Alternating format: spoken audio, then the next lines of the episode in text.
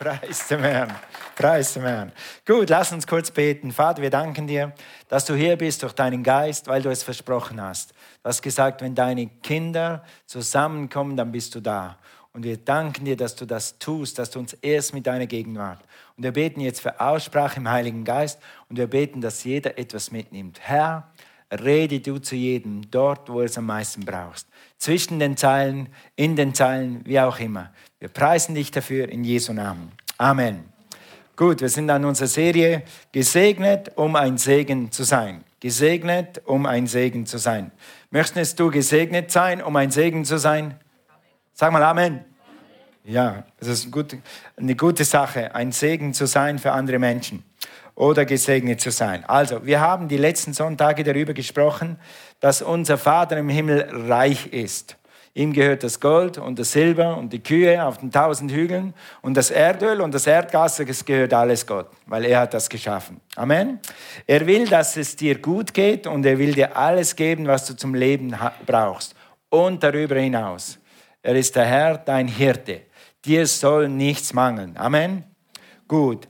Er will gute Verwalter segnen. Und wir haben letzten Sonntag ein bisschen über Verwalterschaft angefangen zu reden. Und das wollen wir heute fortsetzen wenn wir Gottes Verwalter werden, wenn wir Gottes gute Verwalter werden, dann werden wir erstens Gott ehren. Darüber gleich mehr. Wir werden mit unserem ganzen Leben Gott ehren. Biblischer Reichtum geht nicht ohne, dass wir Gott ehren. Der fängt da an. Da kommen wir gleich dazu. Gute Verwalter haben Geld zum Leben. Gute Verwalter haben immer mehr Tage, immer mehr Geld als Tage im Monat. So geht das. Gute Verwalter haben immer mehr Geld als Tage im Monat. Mm, mm. Amen. Geld äh, haben Geld zum Sparen, haben Geld, um andere zu segnen. Wir werden das arbeiten, was uns Freude macht, nicht was wir arbeiten müssen. Also wirst nicht am Montagmorgen aufstehen, auch wenn ich Geld genug hätte, würde ich endlich diesen Job kündigen und mir einen Job suchen, der mir Freude macht. Sag mal Amen. Okay. Wir müssen, wir müssen dann nicht leben, um Geld zu verdienen. Wir müssen dann nicht leben, um zu arbeiten, sondern wir können dann leben, um zu, um zu leben. Und sogar leben, um zu geben. Wenn wir ein Bedürfnis sehen, dann sagen wir, okay, wir haben Geld auf der Bank, da braucht jemand 500 Euro, lass uns den segnen. Amen. Ein Amen. Äh, probieren wir es nochmal. Okay, da ist eine Not irgendwo, da braucht jemand 500 Euro. Ich habe Geld in der Bank, lass uns den segnen. Oh, schon besser. okay, also du hast genug und mehr als genug für dein Leben und sogar eben zum Geben. Und vielleicht das Aller, Allerwichtigste, hör mir gut zu, als ich das gehört habe, ich habe das schon jetzt zehnmal gehört, ich höre diese Podcasts immer wieder an, weil sie so gut sind. Ich sage euch nachher, woher die kommen. Und vielleicht das Wichtigste in deinem Leben, du veränderst deine Ehe. Und wenn du deine Ehe veränderst, veränderst du deine Kinder. Und wenn du deine Kinder veränderst, dann veränderst du deine Kindeskinder. Das, was du mit Geld machst, hat Auswirkungen auf deine nächste und übernächste Generation. Sag mal Amen. Wie wär's, wenn du nie mehr zu Hause über Geld diskutieren müsstest mit deinem Mann, deiner Frau? Wie wär's, wenn du nie mehr mit deinem Mann, deiner Frau streiten müsstest übers Geld? Ganz schön ruhig bleiben. Jetzt müsst ihr nicht Amen sagen. Das ist dann, wenn du göttlicher Verwalter wirst, dann fängt das an. Nicht am ersten Tag, aber da fängt es an, mit einer Entscheidung. Und diese Entscheidung können wir heute am Ende des Gottesdienstes treffen. Lass mich zuerst mal ein paar Sachen hier lesen. Also, gute Verwalterschaft fängt immer hier an. Matthäus 6, Vers 33. Macht das Reich Gottes zu eurer wichtigsten Sache oder zu eurem wichtigsten Anliegen. Das Wichtigste. Sag mal das Wichtigste. Was ist dann zweitwichtigst? ja, tatsächlich. Deine Frau, deine Kinder, dein Auto, dein Haus, dein Job, deine, alles andere ist zweitwichtigst. Ich predige fast an jeder zweiten Hochzeit. Eine Ehe funktioniert dann, wenn Jesus im Zentrum ist und Jesus Nummer eins ist. Jesus ist Nummer eins für Cornelia und Jesus ist Nummer eins für mich. Und deshalb hat uns Gott so gesegnet mit einer guten Beziehung. Ehre sei Gott. Du kannst das Gleiche haben. Wenn du Gott zum Wichtigsten machst in deinem Leben. Okay? Äh, ein Leben im Segen beginnt mit einem klaren Verständnis des Prinzips der Erstgeburt oder der Erstlinge oder des Zehnten. Mit anderen Worten, Gottes Reich Nummer eins. Lebt in Gottes Gerechtigkeit und wird euch, er wird euch alles andere geben, was ihr braucht, was ihr braucht und wünscht. Okay, also Ehre Gott mit deinem ganzen Leben. Nicht nur mit Finanzen, auch mit Finanzen, aber ehre Gott mit deinem ganzen Leben. Das Prinzip der Erstgeburt oder der Erstlingsfrüchte und des Zehnten ist immer noch hier, ist ein Prinzip. Viele Leute sagen, ja, das Zehnten geben und Erstlinge, das war damals im Alten Testament oder das war aus, unter dem Gesetz. Nein, es ist ein Prinzip. Das Prinzip hat Gott erfunden, der ewige Gott. Und der ewige Gott ist immer noch der ewige Gott. Und seine Prinzipien gelten immer noch. Und sie werden immer gelten. Halleluja. Saatenwerte funktioniert. Äh, Vergeben funktioniert. Das sind Prinzipien in der Bibel, die funktionieren in alle Ewigkeit. Nicht mal im Himmel wird es aufhören. Für immer ist ein Wort gegründet. Für immer ist ein Wort hat Gott gesagt. Alles wird vergehen, aber sein Wort wird nicht vergehen. Seine Prinzipien werden nicht vergehen. Also, und hier ist ein wichtiges Prinzip, oder ist es einfach ausgeschrieben in Sprüche 3, Vers 9. Ehre den Herrn mit deinem Besitz und mit den Erstlingen all deines Einkommens. Sag mal Erstlinge. Danke. So werden sich deine Scheunen mit Überfluss füllen und deine Keltern von Most überlaufen. Siehst du, Gott will Überfluss für dich. Er will nicht nur, dass du genug hast für dich, er will, dass du mehr als genug hast. Aber er sagt zuerst Gott. Zuerst in allem. Mit allen Worten frage dich immer, WWJD, was würde Jesus tun? Frage dich das immer. In allem, nicht nur in Finanzen, nicht nur in der Erziehung, nicht nur wo diene ich, nicht nur wo arbeite ich, sondern in allem sage ich immer, Vater im Himmel, was ist dein Wille? Nun, wir haben unser Mittagessen schon im Ofen. Jetzt werde ich nicht mehr darüber beten, was es heute Mittag zum Essen gibt. Ich glaube, das, was im Ofen ist, ist Gottes Wille. Dann fangen die Leute, wenn du sowas predigst, fangen die Leute an, oh, was soll ich jetzt heute für eine Suppe machen? Soll ich jetzt Flädli-Suppen machen oder soll ich jetzt Grießsuppe-Knödel machen? Darüber brauchst du vielleicht nicht zu beten. Was, was hast du Lust? Okay? Aber sonst, in allen Entscheidungen ich immer, Vater, was ist deine Wille? Gott, dich an erster Stelle, was würdest du tun? Das ist ein Leben, das Gott ehrt und da, da fängt Verwalterschaft an. In Sachen Verwalterschaft sagt Gott, die Erstlinge gehören mir. Lies mal mit mir. 2. Mose 13, Vers 2. 2. Mose 13, Vers 2 in der Schlachter 2000. Heilige mir alle Erstgeburt, Geburt, sagt Gott. Alles, was den Mutterschoß als erstes, sag mal erstes, danke, durchbricht von den Kindern Israels, von Menschen und vom Vieh, das gehört wem? Gott, gehört mir. Es gehört mir. Und deshalb, wenn man Gott etwas wegnimmt, was ihm gehört, dann nennt die Bibel das Diebstahl oder Raub. Okay, kommen wir vielleicht noch dazu. Das erste gehört mir. Das erste Kind, das erste Vieh, das erste Gemüse, das erste vom Einkommen gehört Gott. In 2. Mose 13, Vers 12 sagt er das nochmal, ein bisschen anders. So sollst du alles, was den Mutterschoß als erstes durchbricht, für den Herrn aussondern, wegtun, für ihn bereitlegen. Auch jeden ersten Wurf vom Vieh, den du bekommst, als alles, was männlich ist, soll dem Herrn gehören. Wem gehört es? Dem Herrn. Amen. Oder Gott. 13. Aber jede Erstgeburt des Esels sollst du mit einem Lamm auslösen. Wenn du es aber nicht auslöst, so brich ihm das Genick. Ebenso sollst du alle Erstgeburt des Menschen unter seinen Söhnen auslösen. Sag mal auslösen. Mit anderen Worten, du sollst stellvertreten für das, was du nicht opfern willst oder kannst oder sollst, sollst du was anderes geben. Zum Beispiel, wenn ein Esel ist nicht rein, du kannst nicht Gott einen Esel bringen, das kein reines Tier, dann sagt er, bring mir ein Lamm dafür. Löse den Esel aus, lass den, lass den Esel leben und bring mir ein Lamm. Ein Esel, okay. Also, ebenso sollst du alle Erstgeburt des Menschen unter den Söhnen auslösen. Also, er hat nicht gesagt, wir sollen Kinder schlachten wir sollen Kinder opfern, nicht mal hier im Alten Testament, sondern wir sollen ein Lamm bringen als Stellvertreter, das für das Kind geopfert wird. Welches Lamm hat sich für dich geopfert? Das Lamm Gottes. Jesus ist für dich gestorben. Und das ist ein direkter Zusammenhang. Jesus hat sein ganzes Leben für dich gegeben. Und Jesus möchte, dass du ihn ehrst dafür. Nicht, dass du stirbst dafür oder dass jemand anders stirbt dafür, sondern dass du ihm das Erste gibst, dein Leben lang.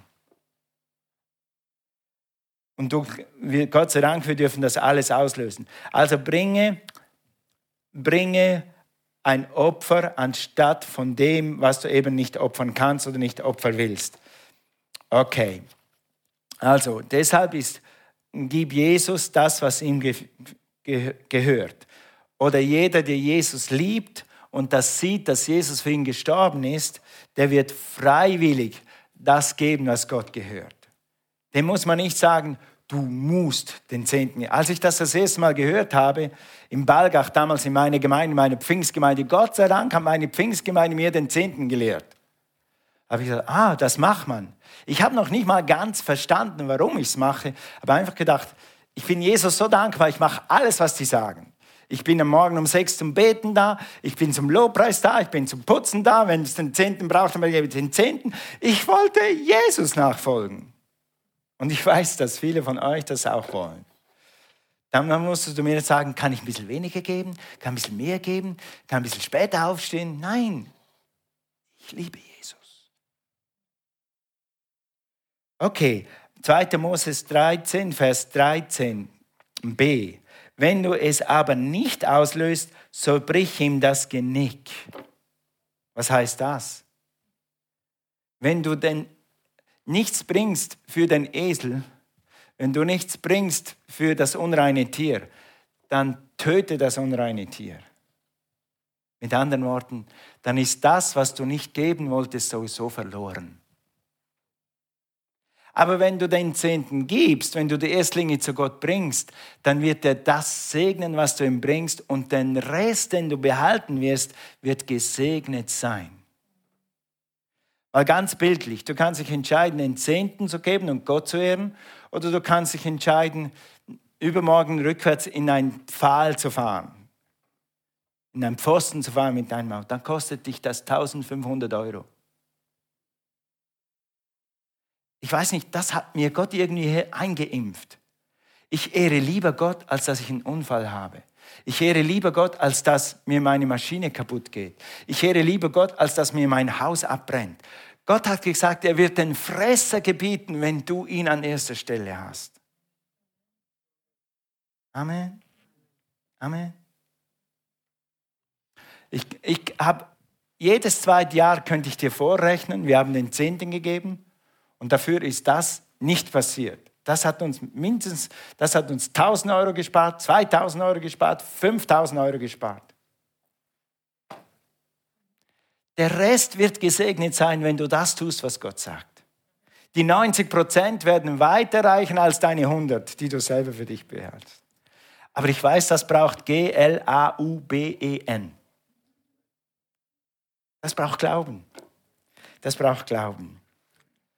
Okay, also die Bibel sagt, wenn du es nicht bringst, dann ist es so oder so verloren. Geh mal zu Malachi 3, Vers 10. Malachi 3, Vers 10. Bringet den Zehnten ganz in das Vorratshaus oder in die Gemeinde, ist das übersetzt, damit Speise in meinem Hause sei, damit es hier in, in der Gemeinde zu essen gibt und damit wir Geld haben, um Menschen zu retten und den Dienst zu tun und damit wir essen können und schlafen können und heizen können. Okay? Und prüft mich doch dadurch, spricht der Herr der Herrscher, ob ich euch nicht die Fenster des Himmels öffnen und euch Segen in überreicher Fülle herabschütten werde. und prüf mich. Gott sagt, hier darfst du mich testen. Gib mir den Zehnten und dann teste mich, ob du nicht einen Segen kriegst. Halleluja. Als Cornelia und ich an die Bibelschule sind, haben wir unser Vermögen, das wir hatten, in zwei Jahre Bibelschule umgesetzt. Und meine Freunde und Kameraden, die haben alle in Wittnau an ihrem angestammten Ort ein Haus gebaut. Alle, die so einen guten Job hatten, wie Gott mir gegeben hat. Die anderen vielleicht nicht, aber die hatten das. Und wir hatten immer den Eindruck, nein, es ist nicht Zeit, ein Haus zu bauen. Und dann, irgendwann waren wir hier unten an der Donau spazieren, sagt Gott zu uns, jetzt ist Zeit für ein Haus. Ich, Herr, jetzt? Hier in Deutschland? Kennst du mein Einkommen? Gott hat gesagt, jetzt ist Zeit für ein Haus. Und da haben wir gedacht, unser Kopf, wo soll man ein Haus bauen? In Schweighofen, in Offenhausen, im Pfuhl oder Neu-Ulm ist sowieso zu teuer. Also Neu-Ulm nicht. Möglichst nah. Und dann hatten wir eine, ein rein Mittelhaus. Ich hatte in meinem Herzen immer ein freistehendes Haus. Ich hatte immer ein freistehendes Haus. Herr, ich gebe dir alles, aber mein Wunsch wäre wirklich ein freistehendes Haus. Dann haben wir hier drüben über den Gleisen haben wir ein Haus angeguckt, ein rein Mittelhaus. Das war erforderlich, erschwinglich, wir hätten uns das vielleicht leisten können. Und da haben wir den Makler gefragt, und wird hier jemand noch was gebaut? Wegen, nein, nein, hier wird nichts gebaut. Habt ihr gesehen, die Umfahrung, die jetzt hier darüber geht, nach Offenhausen, die wäre dann 300 Meter an unserem Haus vorbeigegangen. Das ist jetzt alles verbaut. Davor wurden sogar Block, äh, große Blocks gebaut. Der hat uns angeschwindelt. Er hätte wenigstens sagen können, ich weiß es nicht. Aber weißt du was? Der Heilige Geist wusste, dass da gebaut wird. Der Segen war auf diese Entscheidung. In Schweighofen haben wir nichts gefunden, hat es uns auch nicht gefallen. In, in Pfuhl war es zu teuer und dann sind wir nach Nersingen gekommen. Amen. Und ich sage es auch ehrlich, Nersingen gefällt mir super, außer die Brauerei. Die sollten sie renovieren. Die gefällt mir nicht. Und jetzt guck mal, was Gott tut, wenn Gottes Segen auf, dein, auf deinen Finanzen ist.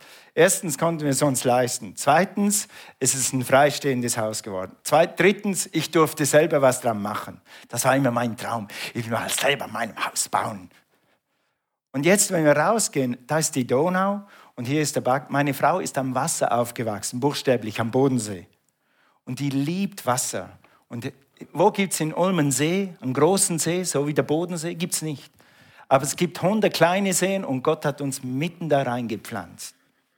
Unsere Nachbarn sind der geniale Hit. Es passt alles. Es sind fünf, mindestens fünf Dinge, die wir nie kalkulieren hätten können, die Gott dran gedacht hat. Ich pflanze euch hier, hier gefällt es euch. Der Herr ist mein Hirte, mir wird nichts mangeln. Psalm 37. Freu dich am Herrn und er wird dir geben, was dein Herz beginnt. Er wird dir dein, das geben, was dein Herz wünscht, obwohl du nicht mal im Kopf weißt, was dein Herz wünscht. Das ist der Segen des Herrn. Und was er für mich getan hat, wird er für dich tun, wenn du Gott an erster Stelle hältst. Sag mal Amen. Ich könnte euch noch ein paar Geschichten erzählen. Ich denke, Gott, du bist so gut. Gott, wie hast du das nur gewusst? Wie hast du das ausgerechnet? Klar weiß es Gott. Er braucht nur dich am richtigen Platz im Herzen und dann wird er das Gleiche für dich tun. Und das ist eben Verwalterschaft. Verwalterschaft geht weit darüber hinaus, als dass du in Anführungszeichen, Schlusszeichen nur den Zehnten gibst, sondern dass du Gott mit allem vertraust und Gott in allem an erster Stelle hast. Aber die Bibel sagt in Matthäus 6, wo dein Schatz ist, ist dein Genau. Und wenn dein Herz am richtigen Ort ist, dann kann Gott und will Gott und wird Gott dich segnen. Gut. Okay, jetzt haben wir noch zehn Minuten, aber wir machen das jetzt einfach im Schnelltempo.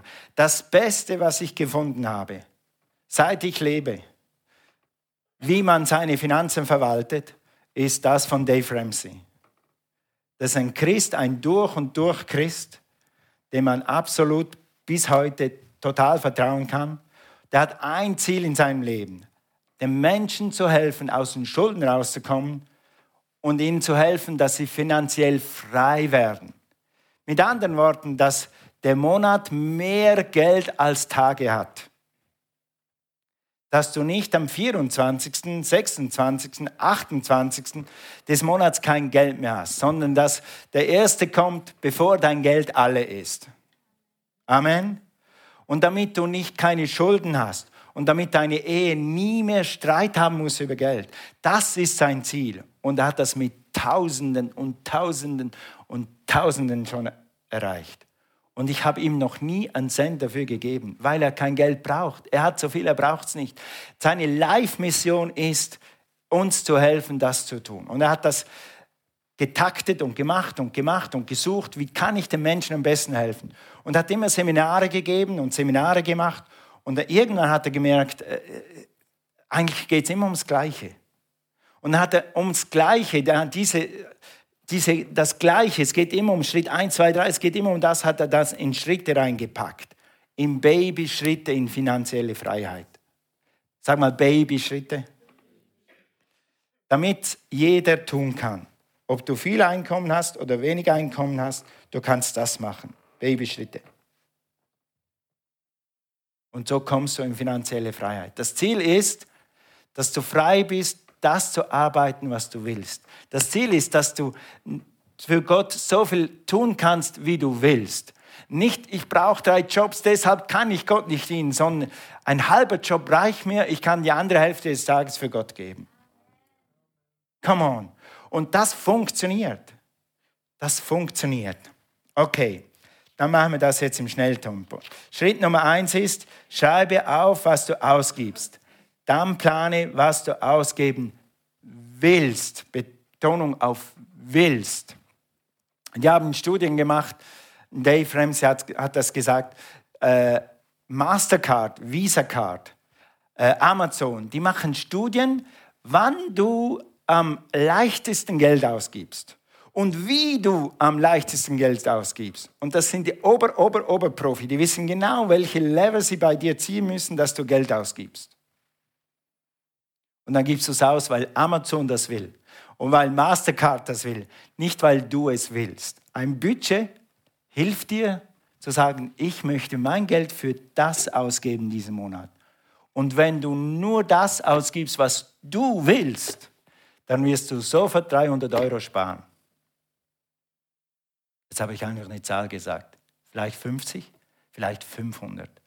Weil du vorher zusammen mit deiner Frau und dem Heiligen Geist und Verstand entschieden hast, diesen Monat, nächsten Monat geht unser Zahltag für die fünf Sachen oder für die 15 Sachen und nichts anderes. Dann hast du zwei Sachen. Durch deine Entscheidung und durch den Segen, der drauf kommt, wirst du spüren, wie wenn du eine Lohnerhöhung erhalten hättest. Und wenn du dann Gott ehrst und dran bleibst, dann wirst du merken, dass du auf einmal mehr mit dem gleichen Geld viel weiter kommst, als du vorher gekommen bist. Abgesehen davon, dass man immer für Lohnerhöhungen beten kann oder für einen besseren Job glauben kann. Okay, zweiter Schritt. Spare 1000 Euro und lege sie auf die Seite. Ein Notgroschen. Mit anderen Worten, ein Puffer zwischen dir und dem Leben. Das Leben läuft nicht immer eben. Hast du das auch schon gemerkt? Trotz allem Segen äh, hat unsere Waschmaschine nach 20 Jahren den Geist aufgegeben. Okay, kann man nicht mehr so viel sagen. Okay? Und dann ist es einfach gut, wenn du dann nicht aus diesem normalen Budget, das du hast, dann 1000 Euro aufwenden musst. Denk mal, dein Lohn brauchst 1000 Euro für eine Maschine oder 1500 für eine Autoreparatur. Wenn du Geld auf der Seite hast für solche Fälle, dann stimmt dein Budget, dann fällst du nicht immer wieder aus dem Rahmen raus.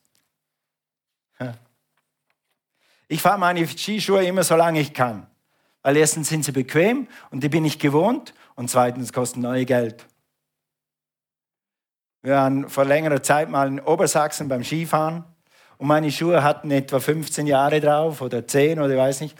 Auf einmal fahre ich so und dann zieht mein Ski nicht mehr richtig mit und meine Zehen werden kalt. Denke, was ist denn los? Was ist denn los? Irgendwie funktioniert der Ski nicht mehr. Gucke ich runter, gucken meine Socken raus aus dem Skischuh. Dann war es Zeit für neue. Dann, und Cornelia hat ein paar Jahre später das Gleiche erlebt. Aber Gott sei Dank war da auf der Skipiste in der Nähe eine ein, ein Mietstation, wo wir solche mieten konnten, dass wir weiterfahren konnten. Das ist schon ein komisches Gefühl auf dem Gletscher, wenn du in Socken da stehst. Yes. Also, leg 1000 Euro auf die Seite, so schnell du kannst. Spare und lege 1000 Euro auf die Seite, dann haut dir nicht immer das Budget durcheinander. Dritter Schritt, raus aus den Schulden. Sprüche 22, Vers 7. Der Reiche hat die Armen in seiner Gewalt. Möchtest du in jemandes Gewalt sein? Ich habe das schon erlebt. Als wir die Gemeinde angefangen hatten, hatten wir sehr wenig Geld. Und manchmal war ich in der Gewalt, ich hatte kein Parkgeld in der, in der Tasche und dann konnte ich da nicht parken, weil ich kein Parkgeld hatte. Das ist so ein, Entschuldigung, dummes Gefühl. Und Dave Ramsey und Gott vor allem möchte nicht, dass du das hast. Nicht im Kleinen, nicht im Großen, dass du nie in jemandes Gewalt bist. Du solltest nur unter der Herrschaft von Jesus sein und sonst nicht. Weiter, der Schuldner ist seines Gläubigers, was steht da? Wer möchte gerne Sklave sein? Möchtest du in diesem System dieser Welt sein und das Geld hat dich äh, in der Gewalt und du bist Sklave des Geldes, du bist Sklave deines Hauses, weil es so teuer ist, du bist Sklave deines Autos, weil du so ein großes hast, wie auch immer. Nein. Was kann man alles auf Kredit kaufen? Computer, TV, Möbel, Handy, Kleider, Schuhe, Fahrrad, Sportartikel. Ist es klug, das auf Kredit zu kaufen?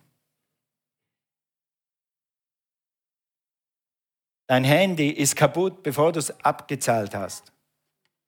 Manchmal.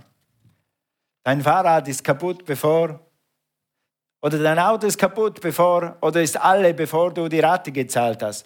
Dann nimmst du ein neues Auto auf Kredit und dann hast du zwei Raten zu zahlen. Ich würde auch ein Auto auf Pump kaufen, wenn ich sonst nicht zur Arbeit kommen würde. Aber sonst nicht.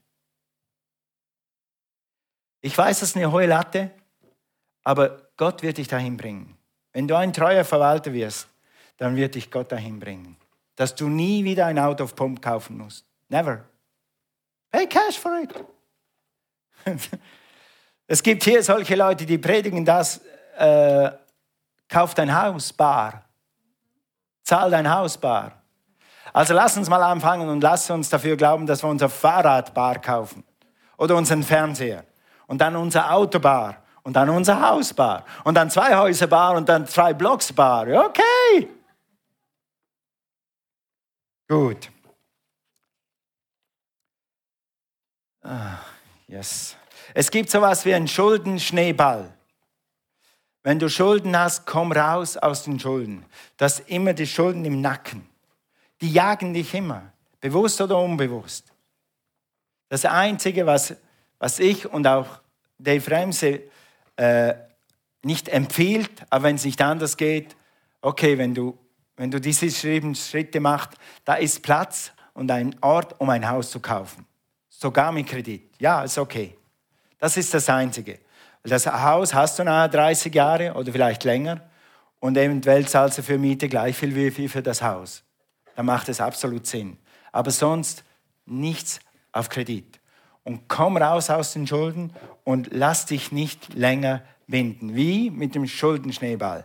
Ganz einfach, in, in ein, 30 Sekunden erklärt.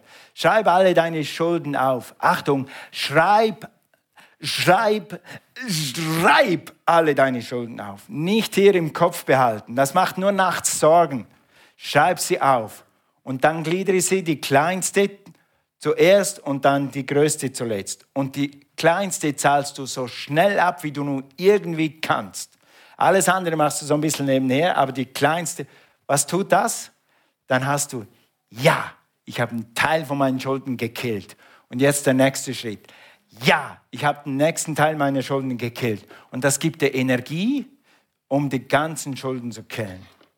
Stell dir vor, du hättest keine Schulden mehr zu zahlen, kein Auto mehr zu zahlen und du hättest kein Haus mehr zu zahlen. Wie viel Geld hättest du dann monatlich? Yee! Und da will Gott dich hinbringen. Das sind sieben Schritte, die ein, ein christlicher, bibelkundiger, Mathematiker herausgefunden hat, die funktionieren. Und wenn du die tust, mit Gottes Segen, wirst du staunen, was Gott tun wird. Okay, Schritt 4. Spare drei bis sechs Monatsausgaben. Gute Neuigkeiten. Ich würde sagen, das habe ich, prüf's lieber nach, aber ich würde sagen, in Deutschland reichen drei. Tu drei Monatsausgaben auf die Seite. Mach das mal und dann frag deine Frau, wie sie sich fühlt, wenn du 10.000 bis 15.000 Euro auf der Seite hast, für alle Fälle, wenn mal eine Pandemie kommt oder wenn jemand mal drei Monate nicht arbeiten kann oder wenn, wenn du auf heute und morgen gekündigt wirst und da, da, da, da, du hast einfach Geld auf der Seite. Wer kennt Trevor Sampson? Ja, yes. Trevor Sampson hat uns geholfen, an die Balken zu streichen an meinem Haus. Und dann sagte er so, Toni, jetzt wirst du dann schauen, wenn, wir, wenn du dieses Haus fertig hast, deine Frau wird irgendwie anders sein. Das wird sie verändern. Was, wie, war? Wir haben ein Haus. Du fühlst dich sicherer. Ist irgendwie für eine Frau ein gutes Gefühl, ein Haus zu haben, ein Zuhause zu haben. Das gleiche gilt mit dem hier. Wenn du keine Schulden hast und das 10.000 Euro auf der Seite für alle Fälle oder 15.000, wie auch immer, vielleicht brauchst du nur acht das macht deine Seele ruhig. Das macht deine Seele ruhig. Wenn irgendwas ist, kann ich einfach dahin reichen und sowas machen. Sag mal Halleluja. Praise God. Schritt Nummer 5, jetzt geht es ganz schnell. Spare mehr für die Rente. Nicht spare für die Rente, das tust du ja jetzt schon durch die Rentenversicherung. Und vielleicht auch so. Aber dann kannst du mehr sparen für die Rente. Gut, dann bete immer, wenn du investierst oder mehr Spaß, bete, Herr, was soll ich machen? Sechstens, das Lobpreisteam kann schon kommen. Äh, spare für die Ausbildung deiner Kinder. Das war äh, Schritt 6a. 6b ist, spare für die Ausbildung deiner Kinder, wenn du das musst. Das ist amerikanisch. Da ist das College äh, sehr teuer. wenn du das willst, mach das. Wenn nicht, ist in Deutschland vielleicht nicht mal unbedingt nötig. Siebtens, zahle dein Haus ab. Komm und erledige diese Hausschulden. Mit Gottes Kraft und Gottes Segen wirst du das schaffen. Amen. Acht, baue deinen Wohlstand weiter aus. Gib, sähe links und rechts, genieße es. Und wie Ramsey sagt, jetzt ist es Zeit, deine ganze Familie mit Enkel und Urenkel mit auf eine Schiffsreise zu nehmen und du lädst sie ein. Weißt du warum? Weil du hast es ja. Es gibt so Berechnungen, dass wenn du das von 20 an machst oder von 25 an machst, dass du dann mit 50 fertig bist oder mit 55. Hast du so viel Geld auf der Seite, dass du mit 55 sagen kannst, so, tschüss Welt, ich diene jetzt nur noch Gott ich mache den ganzen Tag nur noch Gottes Reich bauen. Und mit den Enkeln Skifahren gehen. Das würde ich machen. Amen. Die sieben Schritte, ich habe euch die Webseite, ist im Internet. Wenn du Englisch kannst, hör dir diese Podcasts an. Die sind manchmal drei Minuten, manchmal fünf. Und du wirst so viel lernen. Und vor allem, es wird dich inspirieren, dran zu bleiben, damit du finanziell frei wirst damit du nicht mehr dem Geld dienen musst, sondern damit das Geld dir dienen muss. Damit du nicht mehr zur Arbeit gehst, damit du arbeitest und damit du überleben kannst, sondern dass du zur Arbeit gehst, weil du Freude dran hast. James Dowell hat mal gesagt, pursue your passion and money will follow you. Verfolge deine Leidenschaft. Tu das, was deine Leidenschaft ist und dann wird das Geld dir nachrennen. Es gibt in Deutschland einige Leute, die können da nicht raus. Weil wenn ich, wenn ich diesen 25. meinen Lohn nicht habe, dann kann ich nicht mehr atmen. Und Gott will dich da rausführen. Und zwar groß und klein. Jeder, egal wer du bist. Das funktioniert. Weil das ist alles auf Bibel gegründet. Und du hast einen riesen Plus gegenüber der Welt. Du hast den Segen Gottes auf deinen Finanzen. Amen. Lass uns aufstehen. Halleluja. Thank you, Jesus.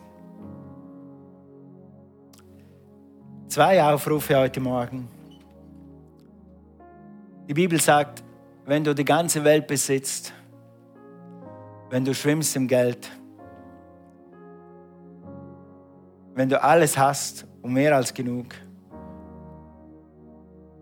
und du kennst Jesus nicht, dann bist du am Schluss doch verloren. Heute sind wir hier zusammengekommen, weil Jesus hier ist. Jesus ist der Bräutigam, so sagt die Bibel. Wir sind die Braut. Die Gemeinde ist die Braut. Vielleicht bist du hier, vielleicht bist du zu Hause im Livestream und hast noch nie eine klare Entscheidung getroffen für Jesus. Dann trifft diese Entscheidung heute. Jesus, das Lamm Gottes, hat sich schlachten lassen, ans Kreuz hängen lassen.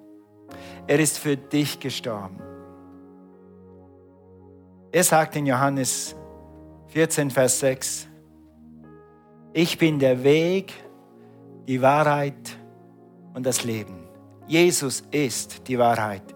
Jesus ist der Weg zum Vater. Er sagt, niemand kommt zum Vater im Himmel oder niemand kommt in den Himmel außer durch mich, sagt Jesus.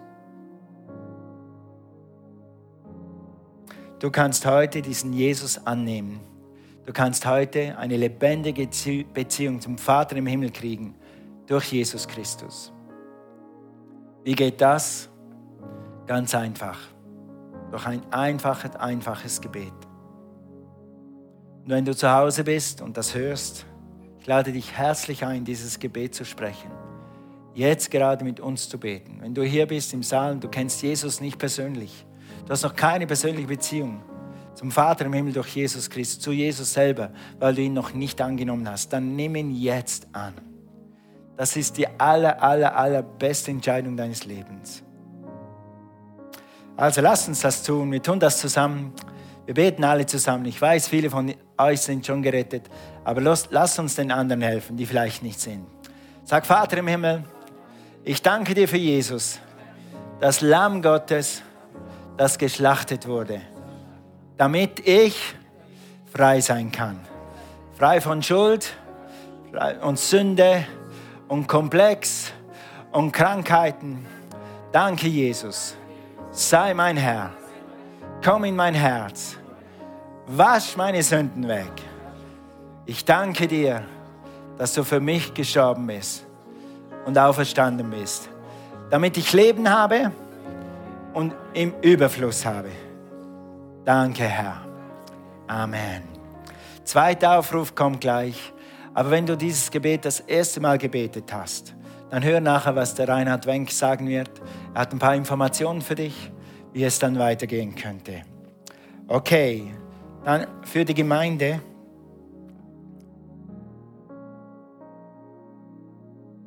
Das ganze Finanzzeugs funktioniert unter dem Segen Gottes wenn du Gott an erster Stelle hast.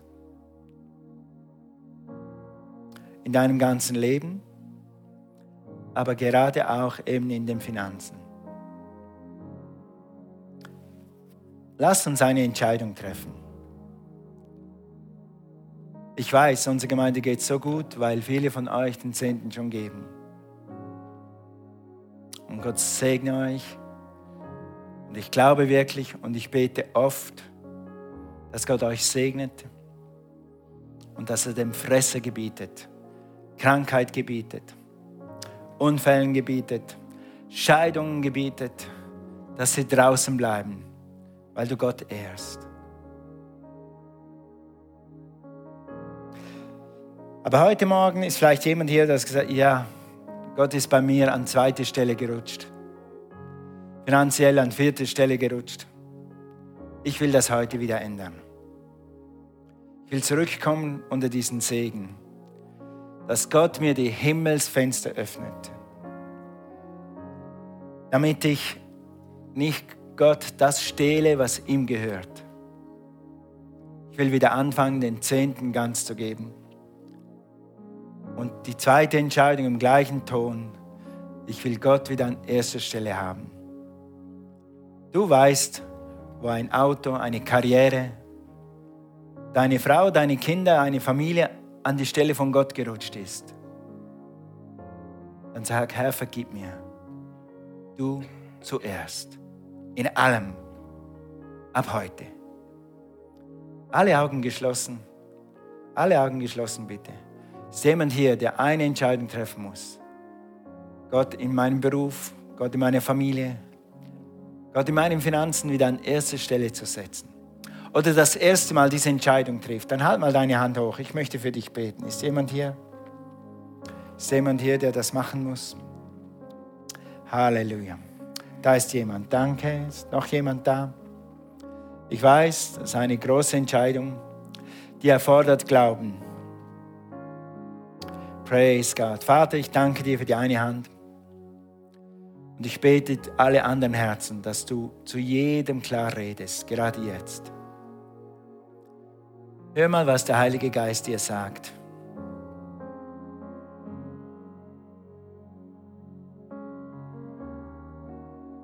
Mache Gottes Reich zum Allerwichtigsten in deinem Leben. Sag das Wort. Sag mal, Heiliger Geist, was heißt das für mich? Was heißt das für mich? Dann geh mal durch deine Bereiche durch. Familie, Kinder, Frau, Mann, Karriere, Hobbys, Auto, was auch immer. Herr, bist du hier am ersten Platz?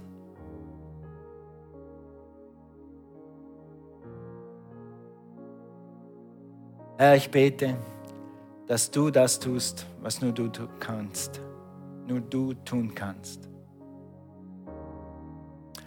Und danke, Vater, ich bin so froh, dass ich das nicht machen muss als Pastor, sondern dass du das tust, dass du jedem zeigst, ob du an erster Stelle bist oder nicht. Und Vater, ich bete um Gnade für jeden, der eine Entscheidung treffen muss. Heute Morgen dich in jenem oder jenem Bereich wieder an erster Stelle zu haben.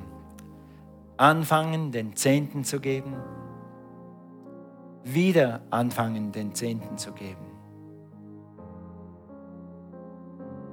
Herr, ich danke dir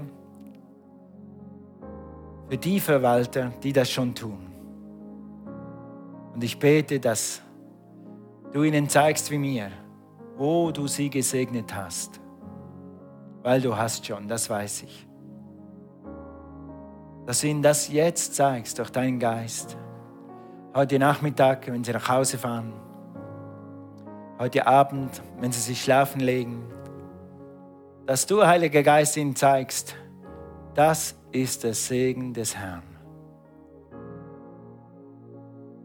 Halleluja. So Herr, danke ich dir für alles, was du mir gegeben hast. Meine Frau, mein Haus. Dass ich hier in dieser wunderbaren Gemeinde sein darf. Lobe den Herrn, meine Seele, und vergiss nicht, was er dir Gutes getan hat. Lobe den Herrn, meine Seele. Lobe den Herrn. Praise God. Es kommt mir ein Statement, das ich jetzt oft gehört habe. Und vielleicht ist das von jemand von euch.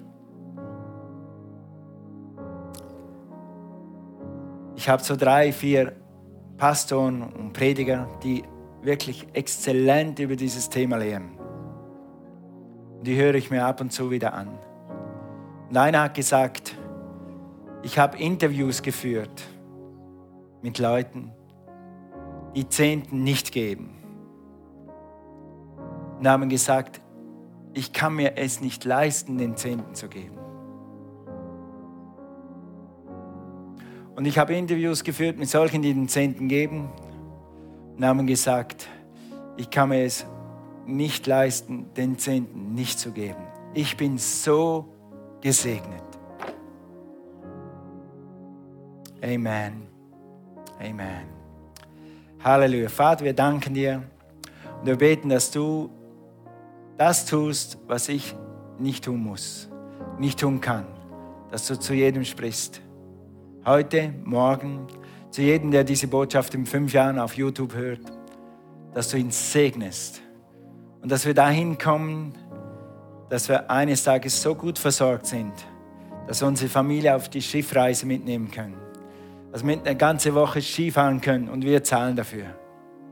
Danke, Herr, weil dein Segen nicht nur auf die Finanzen kommt, aber auch. Amen.